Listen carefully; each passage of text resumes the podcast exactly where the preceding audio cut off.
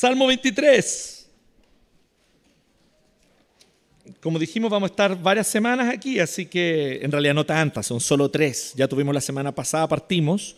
Y si usted quiere ponerse al día, tiene que ver en el YouTube. Ya se subió, ¿ya? Ya está subido al YouTube, así que pueden verlo allí para que yo no tenga que repetir lo que dije la semana pasada. Porque usted dirá, porque va a quedar colgado, ¿ya? Va, va- va a ver lo que vamos a hablar hoy día y le va a parecer Oye, pero no, no, no habló de tal cosa, no habló de tal otra. No, porque ya vimos los primeros versículos. Entonces hoy vamos a enfocar desde la segunda parte del 3 hasta el 4 entero. ¿Ya? Ahí vamos a estar enfocados. Pero antes les quiero contar una cosa. Eh, un, un datito histórico. ¿ya? El año 1560, en el contexto de Alemania, eh, bueno, Alemania está compuesto por distintos como estados dentro, ¿cierto?, de lo que era en, ese, tiempo una especie de imperio. O sea, de, de hecho era un imperio. Y este estado se llamaba el Palatinado, o así por lo menos se le dice en castellano. Y en ese contexto había un gran problema, eran otros tiempos, hay que pensar, no había separación iglesia-estado. Así que era muy importante que los estados definieran cuál iba a ser su confesión religiosa. Entonces, algunos estados eran católicos y otros estados decidieron ser protestantes, principalmente luteranos, por la obvia influencia de Lutero en la lengua alemana, él tradujo el Nuevo Testamento al alemán, en fin. Pero en este lugar del Palatinado no eran propiamente luteranos. Había una fuerte influencia de lo que es, o lo que nosotros llamamos el movimiento reformado, o que también le llaman los calvinistas, del cual nosotros, las iglesias presbiterianas, formamos parte. ¿Ya? Si usted nos está acompañando y no tenía idea, bueno, bienvenido, está, está en una iglesia de inspiración calvinista, por si no lo sabía. ¿ya? Entonces, cuando usted habla mal de los calvinistas, está hablando mal de usted mismo, porque usted forma parte de ellos. Tal vez no lo sabía. Bueno, y en entonces ellos estaban en un dilema. Y era un dilema porque, claro, en los estados católicos, bueno, sobre todo en lugares como España, Francia, la persecución era muy fuerte. Y en los estados luteranos, si bien no se perseguía abiertamente a los, a los calvinistas, a los reformados, pero los luteranos no les daban pega. ¿Me van siguiendo un poquito la idea? Los hostigaban y no los dejaban celebrar la cena conforme a la convicción que tenemos nosotros, porque los luteranos en ese momento tenían una convicción distinta de qué lo que era la Santa Cena. El punto es que en ese lugar, su príncipe, el príncipe de ese estado, Federico III, decidió ponerle un fin a esta incertidumbre. Entonces le encargó a dos teólogos, jovencitos, uno de 29 y el otro de 27 años, que redactaran un catecismo. Y les dijo, necesito que redacten un catecismo, o sea, un sistema de doctrina con preguntas y respuestas. Eso es un catecismo. ¿Ya? Y muy bonito esto. Ustedes sabían que la palabra catecismo, también hay catecúmeno. ¿Qué más es catecúmeno este año? ¿O te interesaban hacer? Yo sé que tú levantas la mano nomás. ¿Alguien más te interesaba en ser catecúmeno? Ya, ok, súper. Bueno, viene de cateco, que significa según el eco, literal. Hacer eco de algo, ya repetir algo. La idea es que mediante la repetición ciertas doctrinas van quedando marcadas y grabadas. Entonces se hacía un sistema de pregunta y respuesta. Le encargó en el año 1560 a estos dos teólogos, Zacarías Ursino y Gasparo Leviano. Obviamente los nombres traducidos al castellano, el nombre de ellos de haber sido otro en alemán. Y el asunto es que ellos en 1563 publican este catecismo. Quedó conocido como el Catecismo de Heidelberg. Porque Heidelberg era en ese tiempo la capital del Palatinado, de esa zona. Este Catecismo de Heidelberg es parte de nuestros documentos oficiales como iglesia. ¿sí? Tal vez estamos en una deuda y nosotros como iglesia uno deberíamos estudiarlo más o repasarlo, hacer algún tipo de estudio para repasarlo un poco.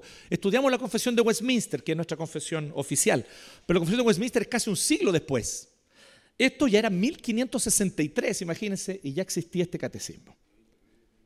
Y los intermedios van a mí, los intermedios van a estar repasando. Ya, buena. Yo se las dejé así nomás como dando botes, no pensé que habían agarrado la pelota. Buena. Así que bacán, bien por los líderes de intermedio. ¿eh? Ahí está una, bien vale, está bien. Así que lo interesante es que en el catecismo de Heidelberg, el objetivo de Federico III era darle unidad a la iglesia en ese contexto. Pero se logró otro objetivo que era sobre todo el objetivo de estos dos jóvenes teólogos, porque aunque eran jovencitos, ellos ya habían sufrido la persecución. Ya les había tocado sufrir la persecución de los católicos que era muy feroz, porque a veces incluso la persecución de los católicos llegaba a la condenación a muerte por herejía, aunque no eran herejes, los protestantes simplemente tenían diferencias importantes con los católicos, pero no somos herejes, ciertamente, para que estén tranquilos, ¿eh? no somos herejes. Pero se acusaba de herejía, falsamente, se acusaba de herejía para poder matarlos. ¿sí? Y en el contexto de los luteranos no era tan feroz, pero se quedaban sin pega, si se enteraban que eran reformados no les arrendaban la casa, no tenían dónde vivir, era una complejidad. Entonces ellos ya habían vivido esa experiencia. Así que ellos hacen un catecismo que no solamente provee unidad, sino que busca consolar los corazones. Y miren qué interesante, porque cuando uno compara, por ejemplo, con los otros catecismos, que también son hermosos, pero tienen otros énfasis. Por ejemplo, el catecismo breve de Westminster, la primera pregunta es, ¿cuál es el fin principal del hombre? ¿Cuál es el principal del hombre? ¿Quién se lo sabe? Muy bien, glorificar a Dios y gozar de Él para siempre. Aprendan de Christopher, si se lo sabe. ¿Ah? También hay otros catecismos que parten diciendo así, ¿quién es Dios? Dios es espíritu puro, inmutable, etc. Es mucho más teológico, doctrinal. Pero cáchese cómo parte este catecismo. ¿Cuál es tu mayor o tu único consuelo, tanto en la vida como en la muerte? Qué bonita la pregunta, ¿no? Y es la primera pregunta, con eso parte. ¿Cuál es tu único consuelo, tanto en la vida como en la muerte? Hay muchas cosas que nos consuelan en la vida, fíjense, no está presuponiendo que no hay otros consuelos, hay otros consuelos de la vida, pero ¿cuál es el único que sirve tanto para la vida como para la muerte? Esa es la pregunta. ¿Cuál es tu único consuelo tanto en la vida como en la muerte? ¿Cuál creen ustedes que es la respuesta? Uno se pone a pensar, bueno, mi único consuelo tanto en la vida como en la muerte, y uno, ¿qué, ¿qué, me consolará tanto en la vida como en la muerte? Y nosotros diríamos, porque somos muy, somos muy creyentes, creer en Jesús. Aceptar a Jesús como mi Señor y Salvador.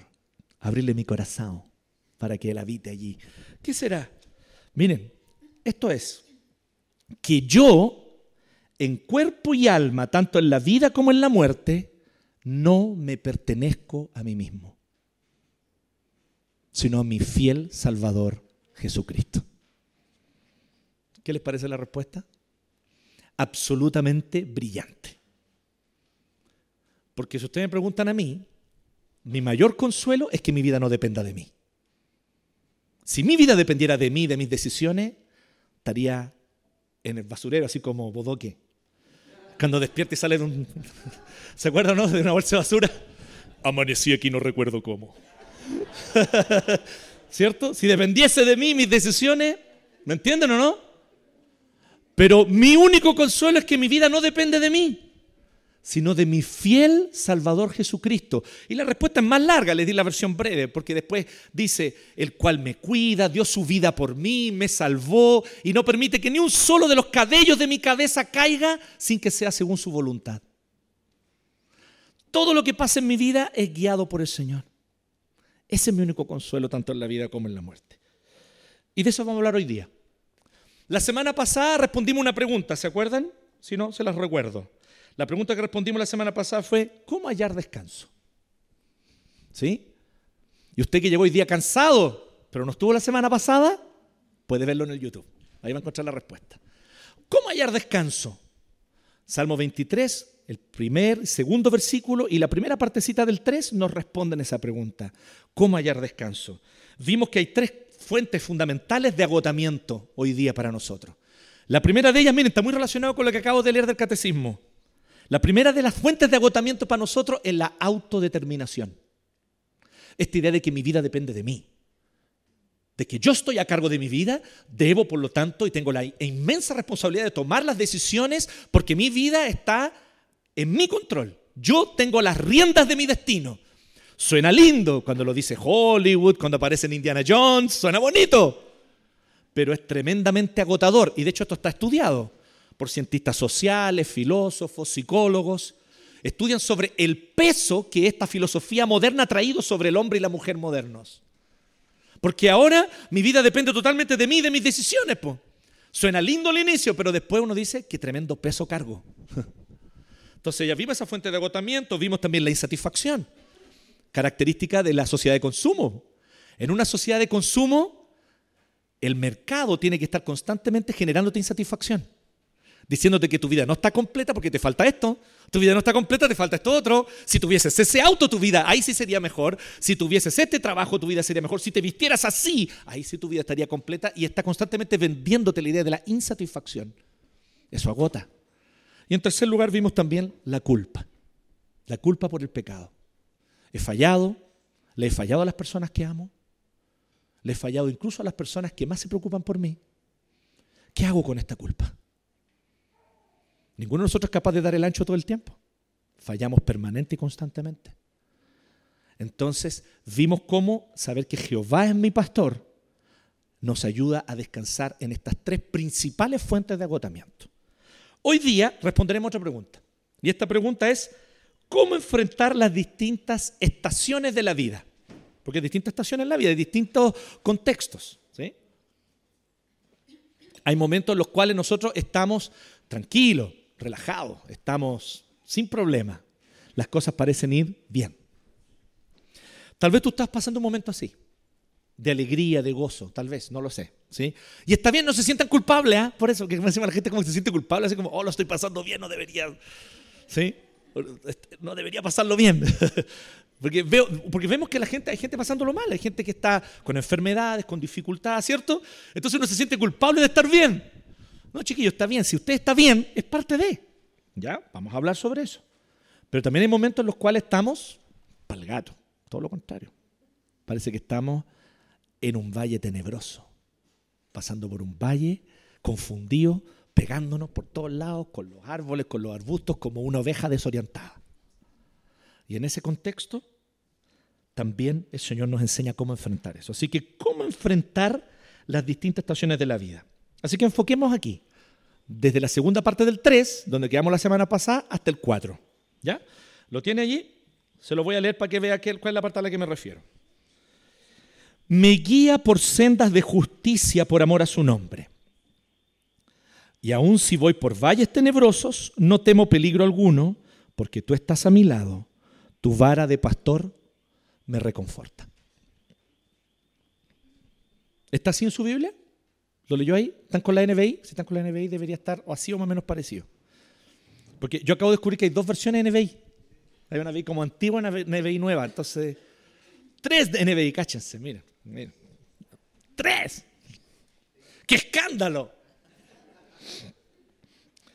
Me guía por sendas de justicia por amor a su nombre. Aun si voy por valles tenebrosos, no tengo peligro alguno, porque tú estás a mi lado, tu vara de pastor me reconforta. ¿Es posible volver atrás, porfa, para que leamos esa parte? un poco antes y antes, ahí.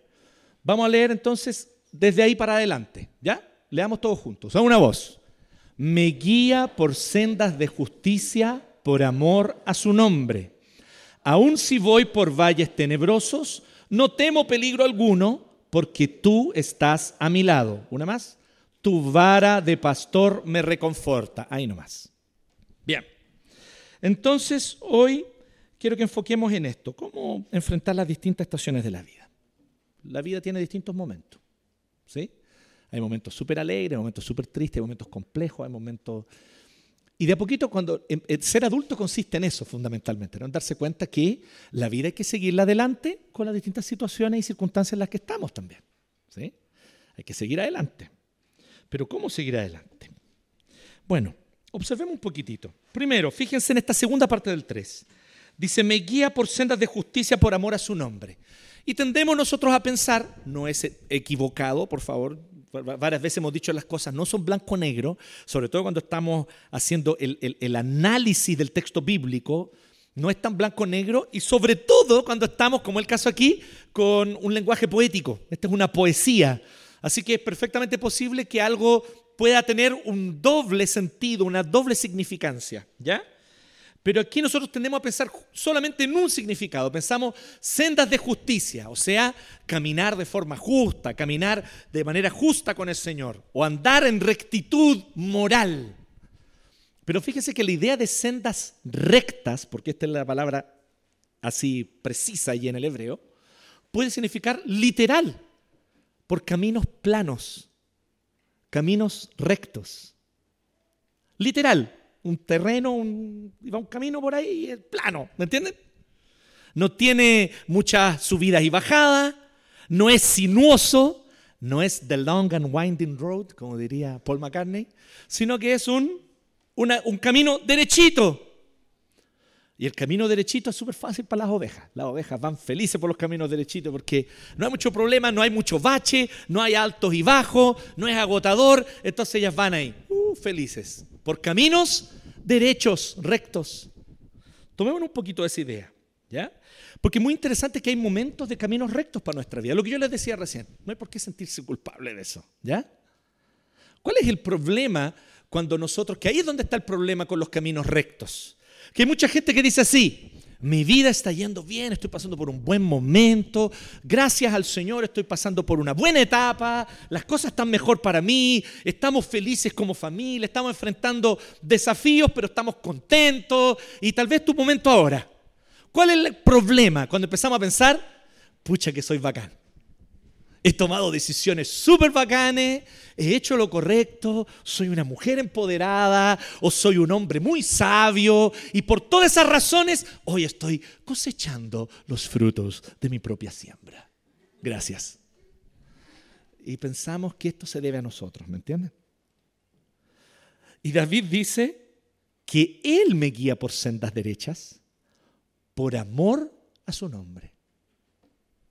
Él que me guía por sendas derechas y lo hace para la gloria de Él, no la tuya, querido. No es la gloria del Pancho, del Andy, de la Ruth, de la Bárbara, es la gloria de Dios. Calvino, que algo sabía cuando comentaba los salmos, ah, sabía caleta, se los recomiendo, ¿eh? están empezando a publicarse los salmos, los, los comentarios a los salmos de Calvino en castellano, creo que hay por ahí un par, se los recomiendo. Yo, sé cuál es la mentira, les han contado una mentira. No lea Calvino porque es muy árido, es difícil. Falso. Es súper pastoral, súper poético y muy sencillo de entender. Es tremendo. Y él comentó todos los salmos, todos los salmos, que además era su libro favorito, él mismo lo reconoce en el prefacio. Y aquí él dice una cosa muy bonita, miren qué poético como comenta Calvino. Él dice, el salmista tal vez, él plantea una tercera teoría distinta a las dos que habíamos dicho la semana pasada. Habíamos dicho, tal vez David compuso esto cuando era un joven pastor, cuidando las ovejas. Después pensamos, otros dicen, otros eruditos dicen que tal vez David compuso esto cuando estaba en el desierto, escapando de Saúl que lo perseguía. Pero Calvino plantea una tercera opción. Tal vez esto lo escribió el Salmo 23, David, cuando estaba recién en el palacio y había asumido el reinado recién. Y estaba disfrutando de todos los bienes principescos, dice. Y entonces él no quiso olvidar que si él hoy día estaba en un tiempo de paz y de prosperidad, era por la gracia de Dios. No por él mismo, sino por la gracia de Dios. Y entonces Calvino comenta lo siguiente, el salmista considera sus bendiciones como si fuesen escalones para subirse sobre ellos y acercarse más a Dios. ¿Qué les parece eso? Qué bonito desafío, ¿no? ¿Qué bendiciones Dios te ha dado? Tal vez tu trabajo, estás trabajando en lo que te gusta, te agrada, estás feliz trabajando, puede ser. Tal vez tu familia, tu familia está bien, hay salud y están siendo cuidados y no les ha faltado nada y eso alegra tu corazón. Qué bien. Tal vez la bendición es tu vida matrimonial, el Señor ha bendecido tu matrimonio. Te habían pasado por tiempos difíciles, pero hoy están siendo bendecidos. Es una bendición de Dios. Tal vez pasaron por momentos súper difíciles y apretados económicamente y hoy día estás en un momento de más tranquilidad, donde ves que todas tus necesidades están suplidas, gracias a Dios, y ves esas bendiciones. No sé cuáles son tus bendiciones, pero sabes, cualquiera que estas sean, este es el desafío que nos propone este salmo, como dice Calvino. Písalas, no las adores, no te aferres a ellas, no las abraces, písalas para hacer de ellas unos escalones para acercarte más a Dios. Interesante, ¿no? En caminos rectos.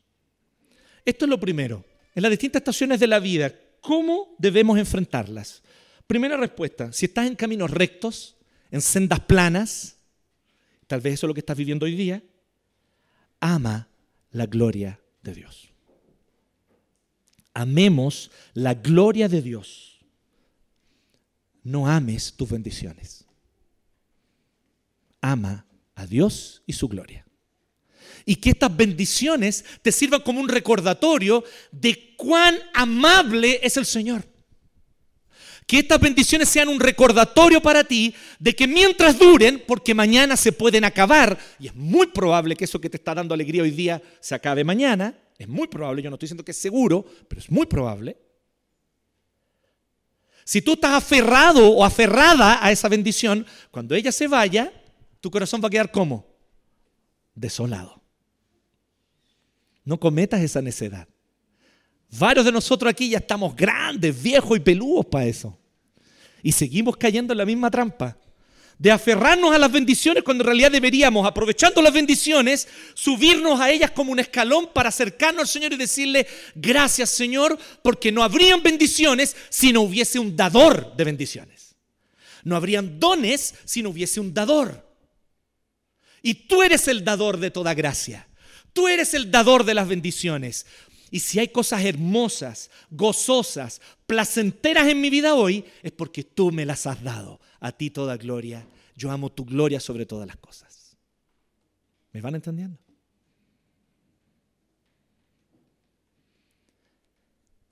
Cuidado para no caer en la trampa de amar más a los dones que al dador. Y fíjense en este detalle que Dios hace esto. Dios nos guía por sendas planas, por caminos planos, fáciles de andar para una ovejita. Hay momentos de eso. ¿Por qué hace eso? Por amor de su nombre. por amor de su nombre. Jonathan Edwards, que fue un teólogo norteamericano del siglo XVIII, él decía algo súper importante. Él decía que tenemos que orar y pedirle a Dios lo que necesitamos. Es interesante porque nosotros tendemos a pensar, y yo sé que algunos son demasiado espirituales, ¿eh? dicen, no, no hay que orar para pedir. Hay que ver si la Biblia dice que hay que pedir. Jesús dijo que había que pedir. Entonces, algunos son más espirituales que Jesús, imagínense. Cáchense, cáchense. El nivel de... ¿ah? Chuta. Oh, no le cuenten a la cuarta. El nivel de brillo espiritual de estos hermanos. Que ellos piensan, no, no hay que pedir. Yo he escuchado a algunos decir eso. Creo que no es el caso de ustedes, pero. Pero sí hay que pedir. Pero aquí es donde viene el tema. ¿Por qué pedimos? Y aquí es donde viene lo interesante. Cuando nosotros pedimos, dice Jonathan Edwards, nosotros recordamos una cosa que es fundamental. Dependemos de Dios. Por eso es importante pedir. El que no pide es orgulloso. El que no pide es porque en el fondo cree que es autosuficiente. Pida. Pídele al Señor. ¿Qué es lo que está faltando? Pídeselo.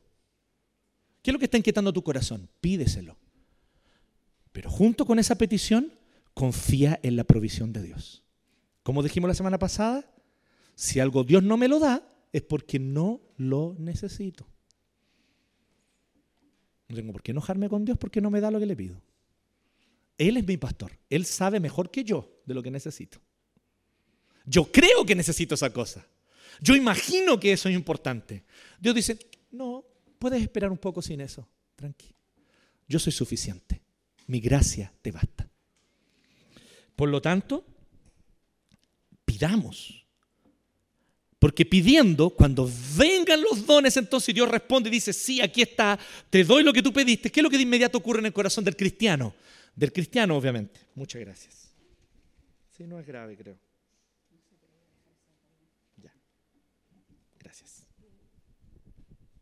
Fue manso con ¿no? Yo pensé que era más piola, pero sí. Bueno, más por es agua nomás. Cuando nosotros pedimos y Dios nos concede lo que le pedimos, ¿qué ocurre en el corazón del cristiano? Del cristiano, del convertido.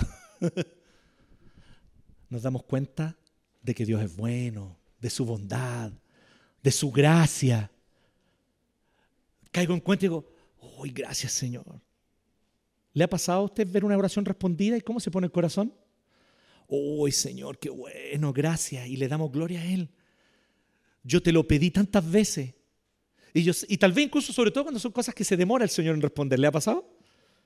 Y de repente tú ves que el Señor abre las puertas y te lo concede. Y tú dices, gracias Señor. Y el corazón de uno le da la gloria a quién? Por amor de su nombre. Él nos guía por sendas rectas. Así que vas por caminos rectos dale la gloria a Dios. Y ama la gloria de Dios. ¿Sí? Dios solo exige gloria para sí mismo mediante la entrega, el amor y el obrar a nuestro favor. Es súper interesante esto. C.S. Luis dice eso, dice, a nosotros nos parece como egoísta de parte de Dios, así como, oye, qué déspota Dios que exige gloria. Dice, denme gloria. Pero ¿dónde Dios revela su gloria de manera más profunda, real en la historia? ¿Dónde? En la cruz. ¿Y qué es lo que está haciendo en la cruz? Entregándose por completo para tu salvación. Así es Dios. Cuando Él exige gloria es porque lo está dando todo por amor a ti. No es egoísta. ¿Me van siguiendo, no? No es un abusador exigiendo algo sin dar nada a cambio. Él lo da todo. Y dándolo todo es glorificado. Renuncia a sí mismo por amor a ti. Pero también hay valles oscuros en esta vida. ¿Y qué es lo siguiente que nosotros vemos ahí en el Salmo? En el verso 4, en la primera parte del 4. Dice, aun si voy por valles tenebrosos, no temo peligro alguno porque tú estás a mi lado. Es que esta cuestión, no tenemos tiempo para explorar profundamente el asunto del miedo, del temor, pero es un tema profundo el tema del temor.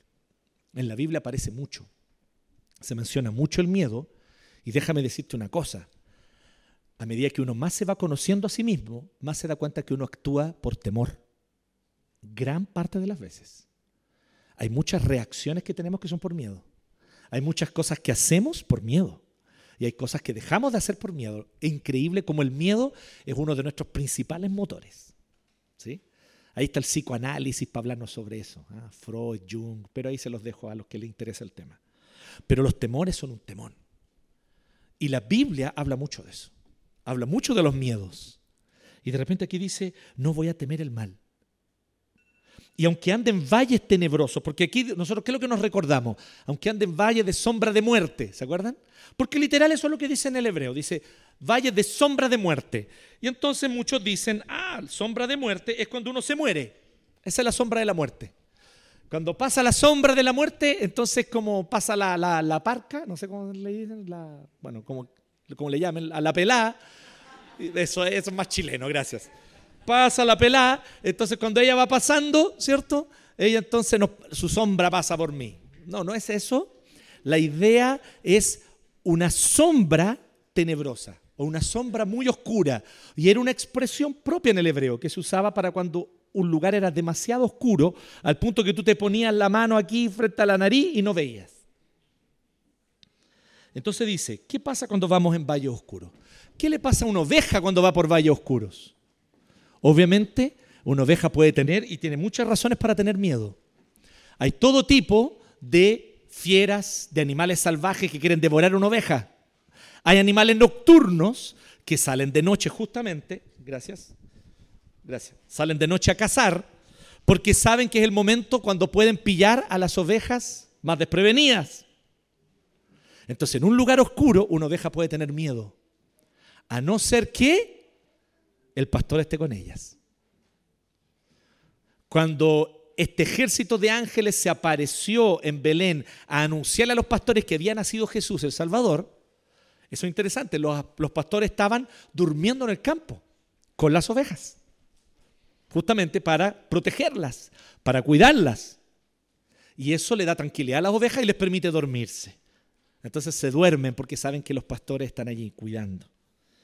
En valles oscuros, aquí es donde está lo interesante, no temamos, porque Dios está con nosotros. Esta es una segunda estación de la vida. Nos pasa a nosotros pasar por valle oscuro.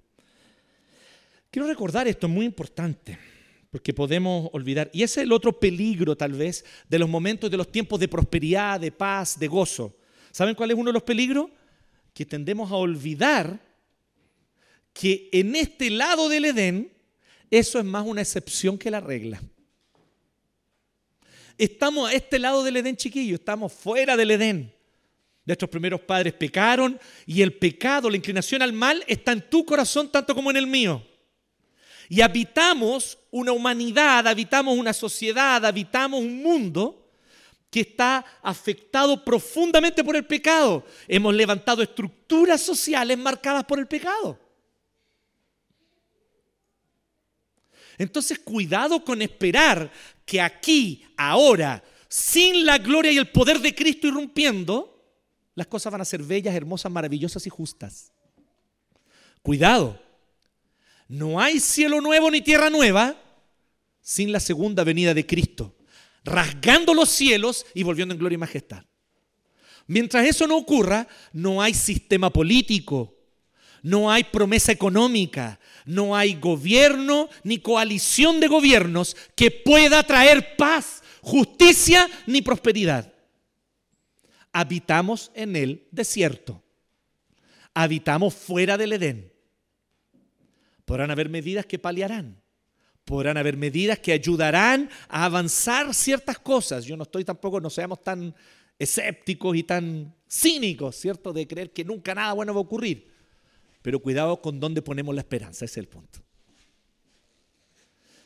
Y si estamos en este lado del Edén, lo más seguro es que van a haber tiempos de dolor, tiempos de tristeza. Lo más seguro es que en este lado del Edén van a haber tiempos de eh, soledad. Por lo tanto, recordemos esto, no estamos solos. Ese es lo que el Señor nos prometió. No estamos solos. El pueblo de Israel estuvo en el desierto 40 años y allí el Señor no los dejó solos.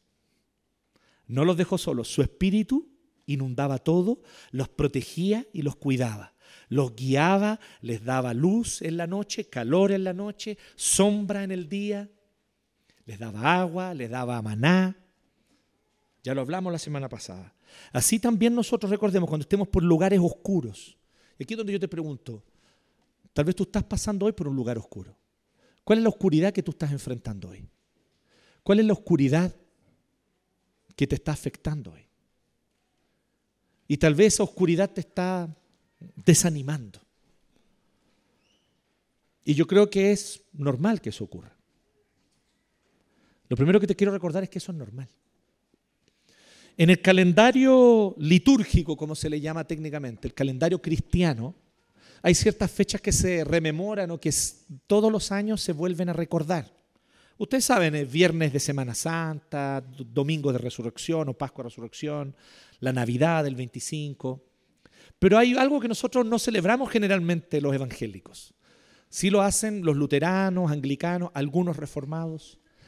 Y estamos ahora en ese tiempo, la cuaresma. La cuaresma son los 40 días antes del domingo de resurrección. antes de que usted piense, ah, esa bola católica, sí. Es como prenderle vela a la Virgen. No, no es como prenderle vela, ni se parece, se parece en nada.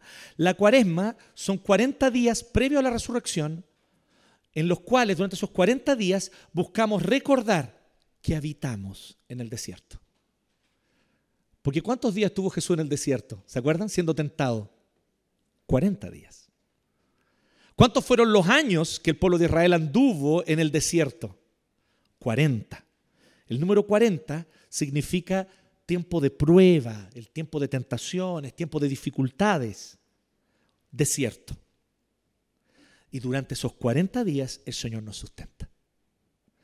Entonces la cuaresma, debidamente, correctamente observada, debería ser un tiempo para reflexionar y pensar. Estoy en un desierto. He tenido buenos momentos, he tenido momentos de alegría. El Señor me ha concedido alegría de muchas maneras.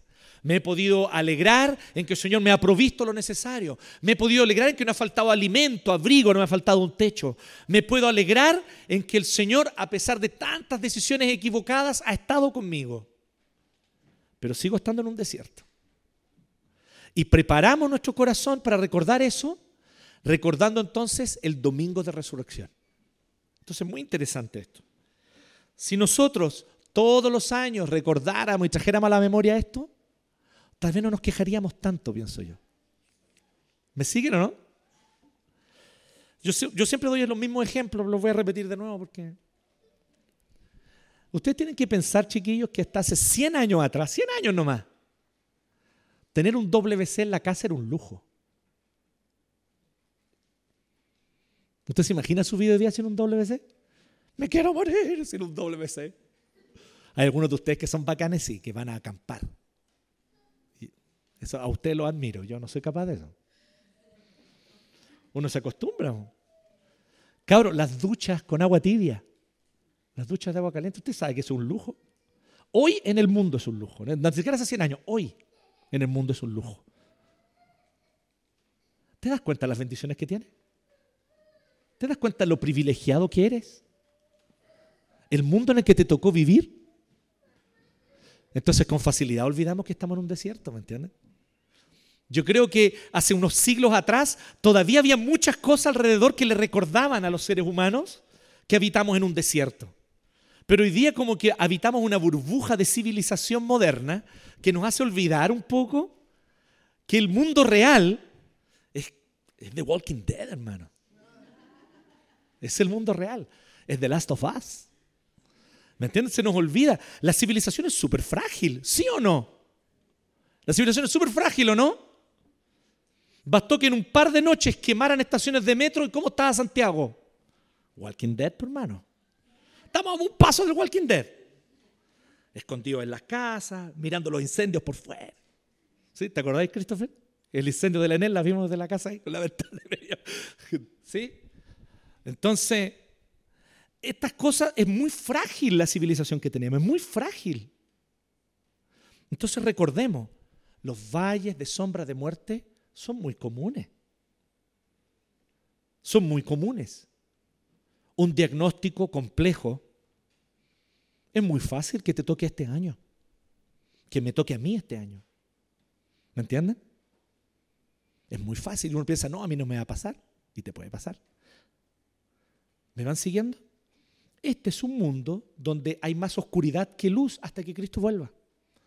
Pero en este mundo de desierto y de valle tenebroso, el Señor está con nosotros. Esa es la garantía que Él nos da. Él va con nosotros, Él camina con nosotros y Él no nos deja solos. Entonces, ¿cuál es el consuelo? ¿Cuál es mi único consuelo tanto en la vida como en la muerte? Que no me pertenezca a mí mismo sino a mi fiel Salvador Jesucristo, que no permite que un solo de mis cabellos caiga sin que sea según su voluntad. Él va conmigo, ni más ni menos, o sea, el, el todopoderoso de los pastores. Así que recordemos, por lo tanto, finalmente, en la última parte del 4, que la disciplina del Señor nos conforta. Y esto es lo último. Hay distintas razones para vivir, les acabo de decir, distintas razones para vivir momentos difíciles. La más obvia y sencilla de todas, este es un mundo caído. Pero ¿qué es lo que nosotros tendemos a pensar? Cuando vienen momentos difíciles, ay, no sé qué habré hecho. Ay, Señor, ¿por qué me castigas así? ¿Cierto? Es lo primero que pensamos, ¿por qué el Señor trae esto? Oh Dios, ¿de qué, de qué me debo arrepentir? ¿Qué lo que hice mal? La frase, ¿cuál es la frase? Dios castiga, pero no a palos. Y empezamos a pensar que Dios nos está castigando, que hay un juicio, que hay una condenación que pesa sobre nosotros.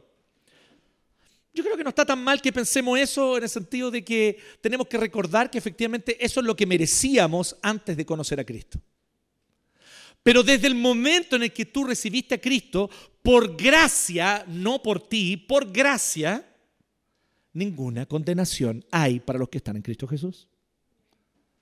Entonces, ¿por qué? ¿Por qué Dios hace que venga esta enfermedad? ¿Por qué Dios trae esta crisis en mi casa o en mi familia? ¿Por qué Dios me trae esta crisis laboral? ¿Por qué el Señor me trae por este momento tan difícil y complejo económicamente? Cristo cargó tu castigo. Tú no estás siendo castigado, mi hermano. ¿Crees en Cristo? ¿Le entregaste tu vida? No estás siendo castigado entonces. Entonces, ¿qué está pasando conmigo? ¿Por qué Dios hace esto? Dios está disciplinando enseñando, corrigiendo.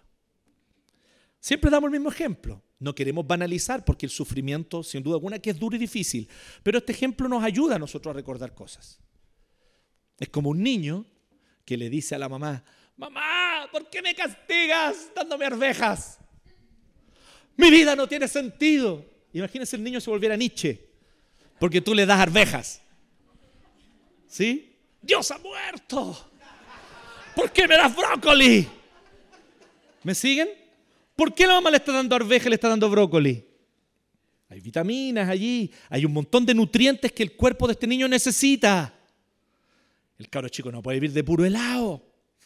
traga, traga y gatolate. ¿Les gustan los traga, traga? Son buenos. Digámoslo ahora, que los niños no están aquí. Pero eso es cuando son adultos, ahora no. Entonces, ¿qué es lo que hay que darle? Hay que darle arveja.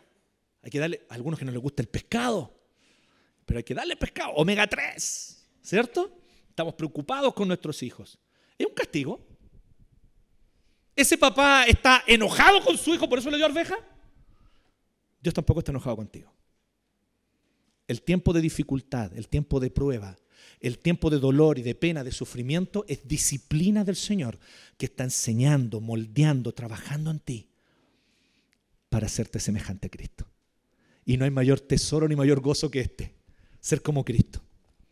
Porque te cuento algo, Cristo tenía muchas características. No tenía pecado, era perfecto, ¿cierto? Siempre nos acordamos de eso. Pero se nos olvidó una característica de Jesús.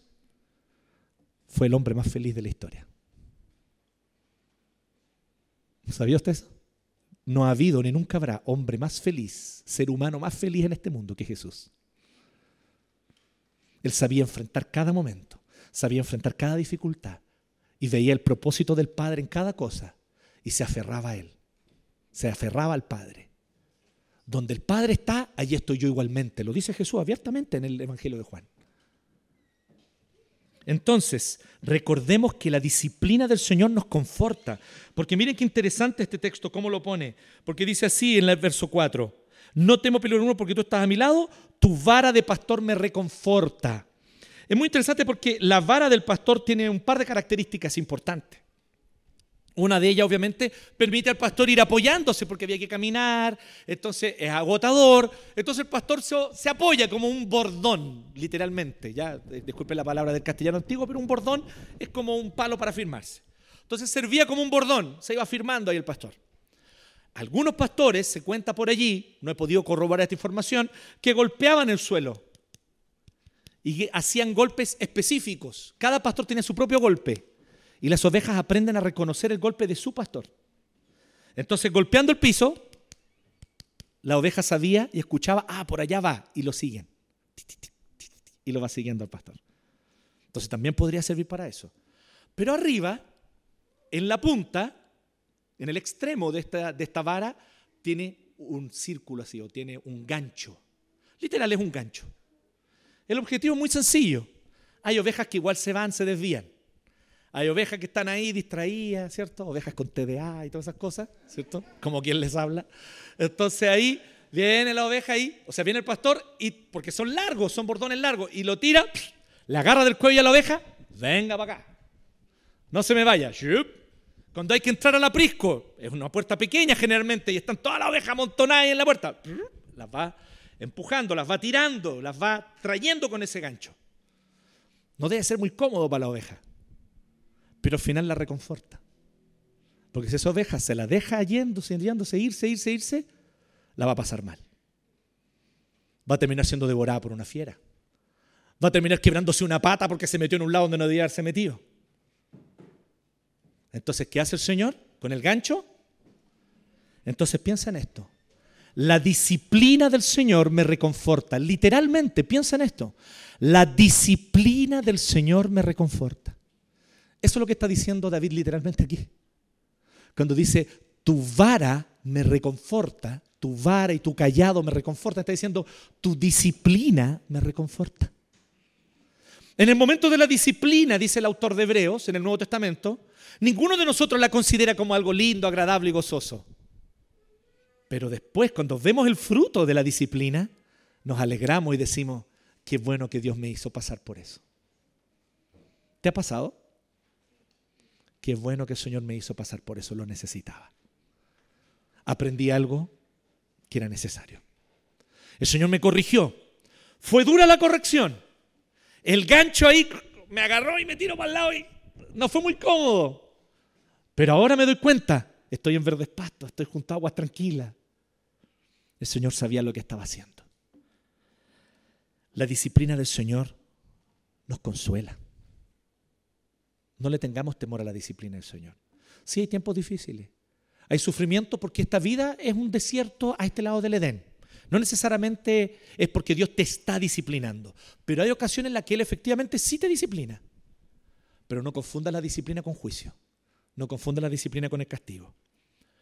Porque así como la disciplina es distinta del castigo, igual que la gracia es distinta de la condenación. El castigo es enojo que se desborda. Ya me diste rabia, cabrón, porquería. ¡Ta! El coscacho. Eso es rabia, e ira. ¿Ya? Nuestros padres eran pecadores, ya. Perdonémoslo. Perdone a su papá ahora, este, es su momento. Perdone a su mamá. A la mamá, sobre todo a la chala. La chala voladora. ¿A quién, le tocó chala voladora? Pero fíjense que hay una diferencia entre ese castigo que es desborde de ira nomás. El papá y la mamá enojados. Cabrón, ¿por qué me da rabia? A la disciplina del Señor que te dice, hoy toca brócolis. Hoy toca brócolis. Y ahí nosotros, ¿qué hacemos? Como decíamos, generalmente, oh, la vida no tiene sentido, la vida no vale nada. Nos volvemos nihilistas. ¿Me entienden? Nos ponemos ateos.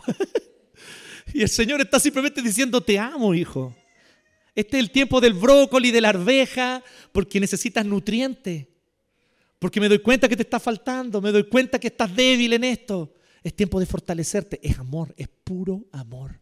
Es pura ternura de un padre que sabe lo que necesitas. Eso es la disciplina. En Cristo Jesús no hay condenación. Romanos 8, es muy claro. estos dos textos que les voy a mencionar están en Romanos 8 y tienen una directa relación. En Cristo Jesús no hay condenación. Por eso, por lo tanto, todas las cosas nos ayudan a bien. ¿Qué es lo que el Señor te está diciendo ahora entonces? Eso es lo que necesita. En vez de pelear con Dios, presta la atención. ¿Y qué es lo que Dios te está exhortando? ¿Qué es lo que Dios te está diciendo en este tiempo de prueba, de dificultad, de disciplina? Recordemos, queridos, Jesús es el buen pastor. Pero hay una cosa súper importante que no tenemos que olvidar. ¿Se acuerdan? Jesús contó una parábola. Y él dijo, ¿y qué pasa si un pastor tiene 100 ovejas y se le pierde una? Deja las 99 en el aprisco para ir en busca de la que se perdió. ¿Se acuerdan? Hay muchas aplicaciones interesantes de la parábola para todos nosotros, para cristianos, obviamente para los pastores. Pero el punto de Jesús no es dar un ejemplo a los pastores, no es dar un ejemplo a los cristianos. El punto de Jesús en esa parábola es más simple. El punto de Jesús es este. Yo soy ese pastor que va a buscar al que está perdido. Y él lo hizo literalmente. Se pegó el tremendo pique. Dejó su gloria para humillarse y vivir como un ser humano común y corriente. No solo para dar la vida por ti y sufrir el castigo que tú merecías y así darte perdón, sino también para estar con nosotros. Se identificó contigo para habitar contigo se identificó con nosotros para caminar con nosotros. Él es ese pastor que da la vida por las ovejas y Él es ese pastor que deja las 99 para ir en busca de la perdida. Y Él vino a buscarte a ti. ¿Sí? Quiero que lo tengas claro. Ese pastor que te, que te va a buscar y que te está buscando en este momento es el Señor. Y el Señor Jesucristo está llamándote y diciendo, ya, pues, a buscarte. Viene a buscar a la oveja perdida. Viene a buscar a la, me encanta esa palabra del, castellano antiguo, a la perni quebrada. Linda palabra de la RAE. Porque ahí está, por la perni quebrada es la que literal se quebró la pierna porque se metió donde no tenía que meterse. El Señor sabe que donde tú estás en este momento sufriendo, tal vez es por culpa tuya, ¿no? Que tú eres responsable que tú tomaste decisiones que no debiste haber tomado y no tenías a nadie a quien echarle la culpa. Es responsabilidad tuya. Pero también el Señor tiene misericordia y te va a buscar igual. Y te toma en los hombros y te carga y te trae de vuelta.